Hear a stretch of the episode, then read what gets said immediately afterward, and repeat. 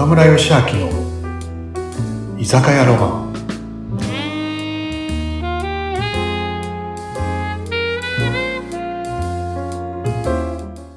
はい皆さんうなむさん今日もいらっしゃい今日もこんばんははい、こんばんは。今日も来ました。よろしくお願いします。寒い？うんちょっと今日も冷えてるかな。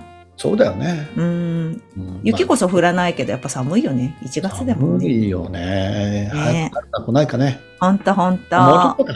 もうちょっとっていうわでもないか。もう、もうちょっと我慢してね。大丈夫。うん、ね。ここで温まってっから大丈夫です。じゃあじゃあとはい。りあえずものね。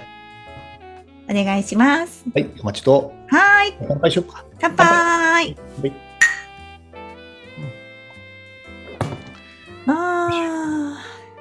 なんか、うん？あれ？岡村さんなんか、最近、映画見たって言ってました。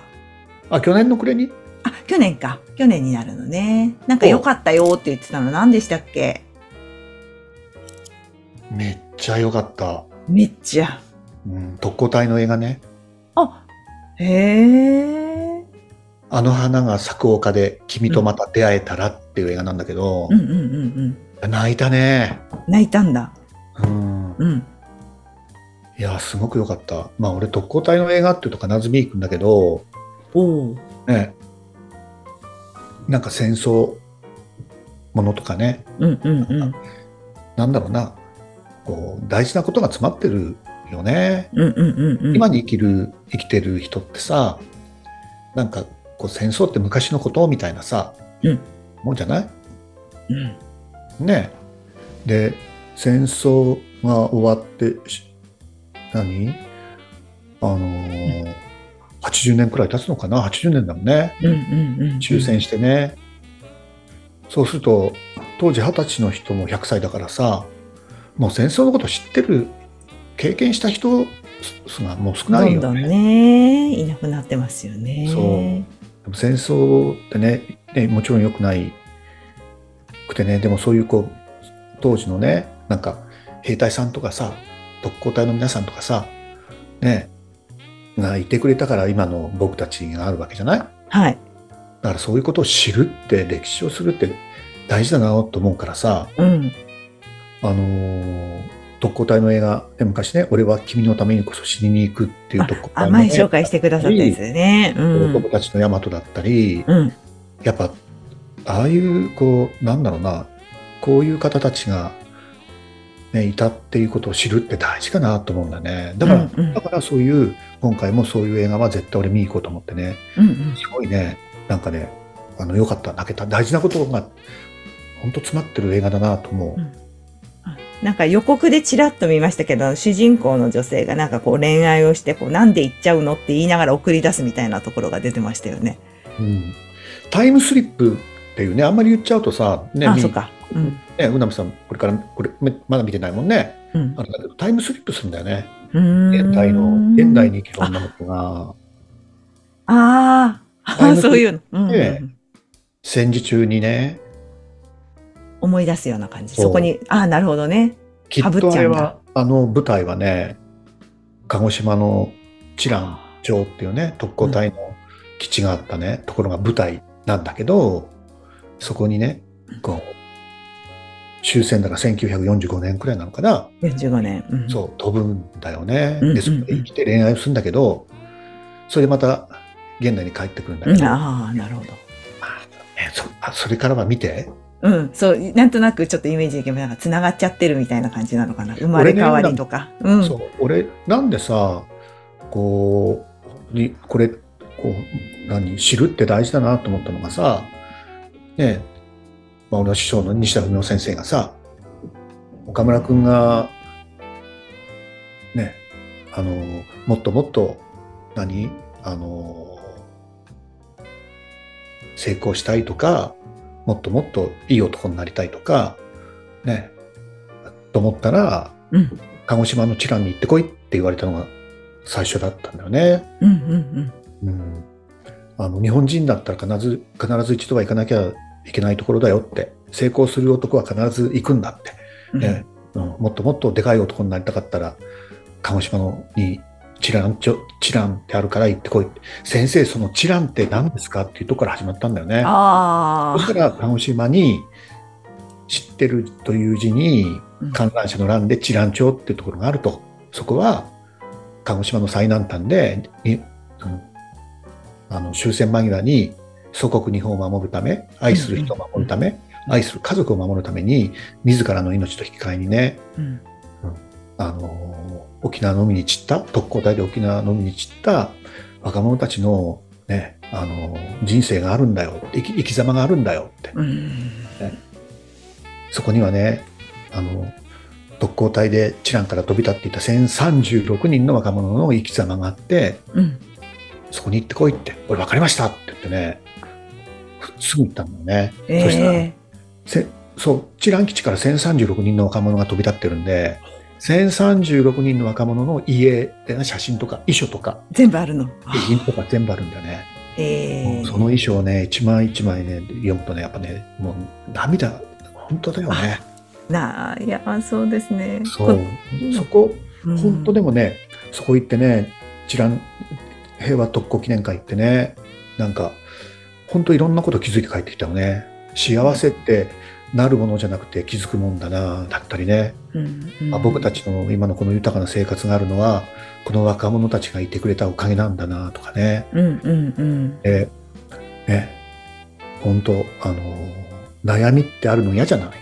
ね、うんもう、悩みがあるってことはい生きてられる証拠うんうんうん。そうだね、そうだね。うん死んだらあわかん違う、ないもんね。うん悩みたくても2時間後には散っていく命だから、いろんなことに、ね、気づかされて帰ってきたよね。それで作ったのが、あの、神風っていう DVD なんだね。ねえ。でも、あの、そう、私はね、まだその映画見てないんですけど、あそこの神風に出てくるような文章を、この前ですね、倫理法人会で、あの、自分家の実家の蔵を開けたら、自分のおじいちゃんが書いたやつが出てきましたって見せてもらいました。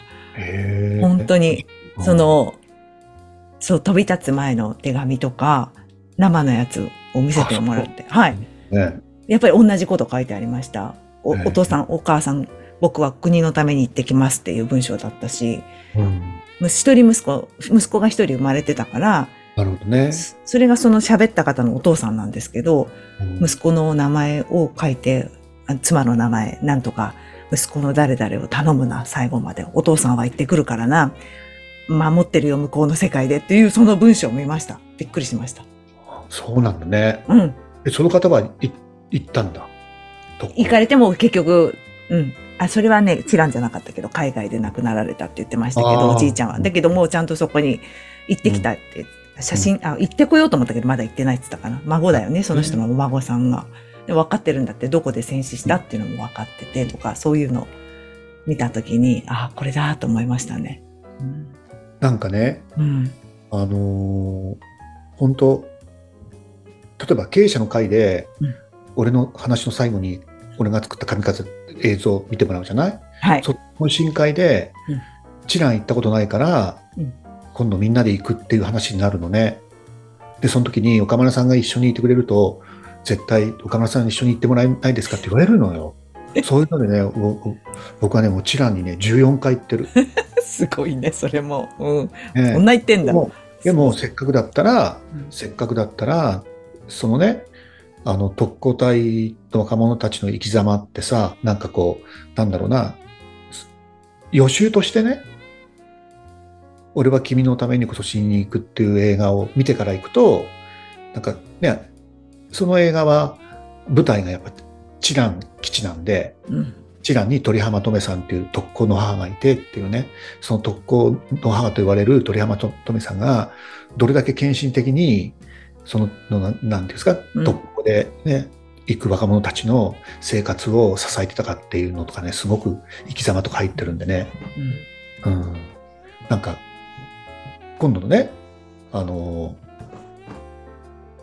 映画、うんあの花が咲く丘で君と出会えたらっていう映画も、うん、うんね、これからチランに行ってみようって、なんかね、っていうこう方がいたらね、絶対行く前にね、うんなんかこの映画見てから行くとね、また、うんなんだろうな、感じ方が違うのかなって思うけどね。なるほどね。いや、まあ、そうですね。まだ行く予定はないけど、一回でもやっぱ見たいなと思いましたんで、映画館で。すごいいいがいい映画だった。わかりました。もう本当にぜひね、皆さんにも見てほしいなと思うんまあうんう。ね。まあ、もしね、終わっちゃってたらね、また今ね、あの、ネットフリックスとかでね、そうだね。一つ頭に入れてね、なんかね、あの、作り物じゃなくて、現実にこういうことがね、日本の歴史の中であったんだなっていうことをね、なんか踏まえながら見てるとね、また感じ方違うかなと思うよな、なんかね。うん、そうですね。ねちょっとチェックします。ね うん。平和ボケしちゃうから見ます。いやー大事大事。うんなんかね、お子供がお母さんに対するね、気持ちとかも入ってるんだよ。なんかちょっと反抗的だった子供が、うんそのことによってお母さんを大切にするっていうシーンもあるから、ううなむさんいいよ、きっと。うちの次男連れてこうか。ね だいぶ良くなったけど、まだまだ反抗期なので。ありがたさに、ありがたさに気づくんだよね。過去に戻って。うんうん。あのありがたさとかさ、自分にとって当たり前が、当たり前じゃなかったありがたいことなんだなっていうことに、うんたくさんのことに気づく映画だから、あ、わかりまました。じゃあ親子で行きます。一人じゃなくて。す。うんありがとうございます。教育にもいいかもしれない。